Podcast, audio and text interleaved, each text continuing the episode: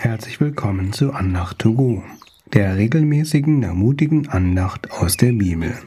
Mein Name ist Kai und ich freue mich über jeden Zuhörer. Mit Weihnachten feiern wir die Geburt von Jesus Christus. Nicht nur in den Evangelien oder im Neuen Testament taucht der Sohn Gottes auf, sondern auch im Alten Testament. Jesus sagt sogar, dass es in der gesamten Schrift um ihn geht.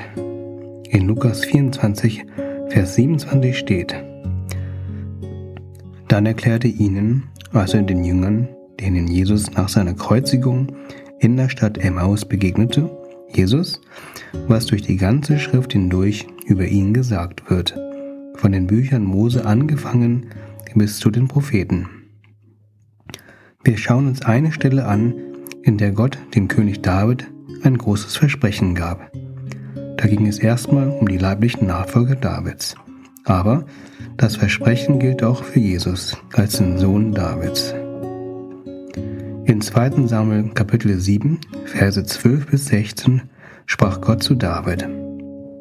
Wenn du alt geworden und gestorben bist, will ich einen deiner Söhne als deinen Nachfolger einsetzen und seine Herrschaft festigen. Er wird mir einen Tempel bauen, und ich werde seinem Königtum Bestand geben für alle Zeiten. Ich will sein Vater sein, und er wird mein Sohn sein. Wenn er sich schuldig macht, werde ich ihn von Menschenhand bestrafen lassen.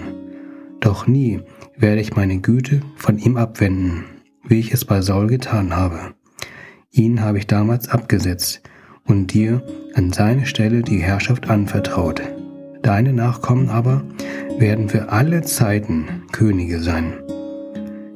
Niemand wird sie vom Thron stoßen. Hier verstehen wir, dass es um Salomo geht. Aber wenn man das genau liest, geht es mehr um Jesus als um Salomo. Jesus ist der König der Welt. Ihm gehört das Reich und die Kraft und die Herrlichkeit in Ewigkeit. Das beten wir auch im Vater unser. Wir konzentrieren uns auf den Vers 14. Ich will sein Vater sein, und er wird mein Sohn sein. Wenn er sich schuldig macht, werde ich ihn von Menschenhand bestrafen lassen. Natürlich ist Jesus ohne Sünde. Da er aber alle unsere Schuld auf sich nahm, wurde er zur Sünde.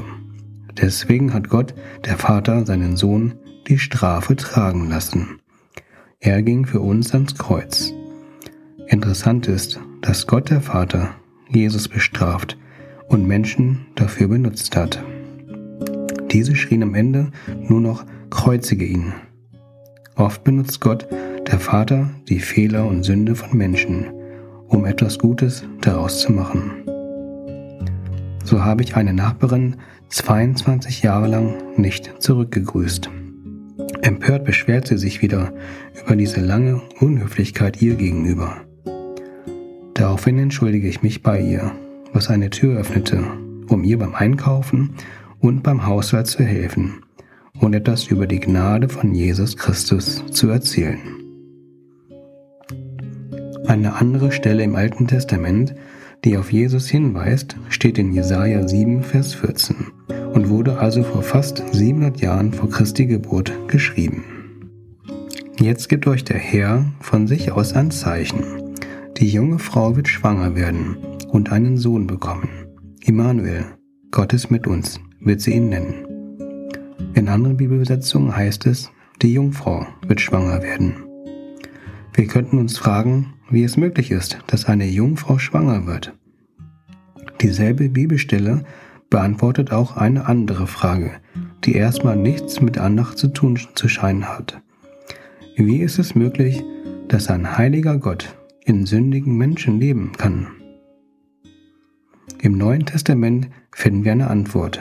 In Lukas 1, Vers 35 geht es um die Nachricht an Maria, dass der Sohn Gottes nahezu zehn Monate in ihr wohnen wird.